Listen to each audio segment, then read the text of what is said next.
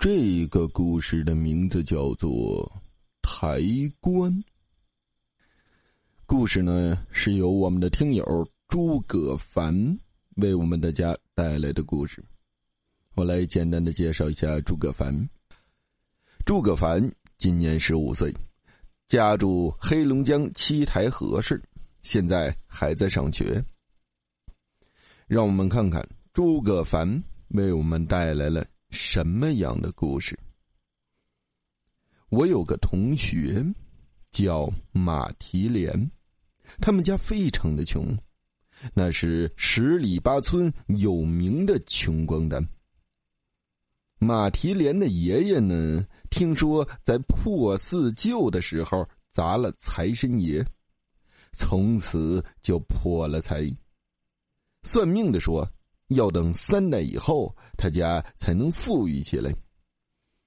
没过多久，紧接着，马蹄莲的爸爸在外面打工的时候就出了车祸，脑袋被车碾压过之后，就身首分离了。马蹄莲家出了这么大的事情，十里八村的大家都是邻居。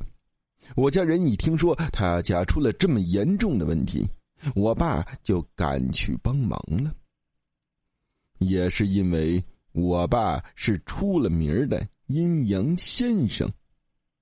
结果呢，在抬棺要入土的时候，棺材板竟然从内部断了，那尸体就躺在地上，头就滚到了门槛上。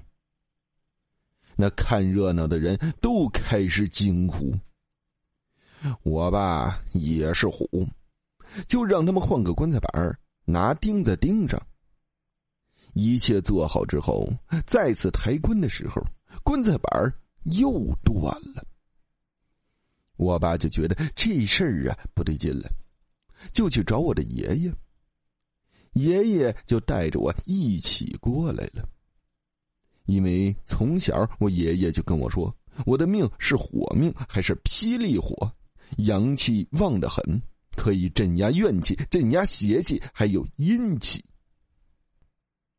我们到了之后，我可没见过那么大的阵仗，当时就被吓傻了，当场就晕了过去。我爷爷就拿针扎我的食指。从我食指上流出的血抹在棺材板上，然后又把棺材板给修理了一遍之后，准备把尸体再放回棺材板上面去。这时，这尸体却是怎么抬也抬不动了，这肯定是出了问题。于是我爷爷就拿了三根香，插在地上。拿了个枕头，就去马蹄莲的爸爸炕上睡觉。大概睡了得有一个钟头，我爷爷就醒了。醒来之后就吐了一口血。那时我也醒了，我就给我爷爷擦血。之后呢，我爸就让那几个壮丁重新抬棺材，那棺材便能被。抬得动了。好了，故事到这里啊就结束了。感谢大家的收听，也再次感谢诸葛凡为我们大家带来的这个真实的故事。大家有什么真人真事儿发生在身边的事儿、亲身经历的事儿、诡异的事儿、不可理解的事儿，可以发信给主播，主播给你讲出你的事情。记得说明故事发生在哪座城市，大概时间，还有您的姓名、性别、年龄、所在城市，还有您的职业。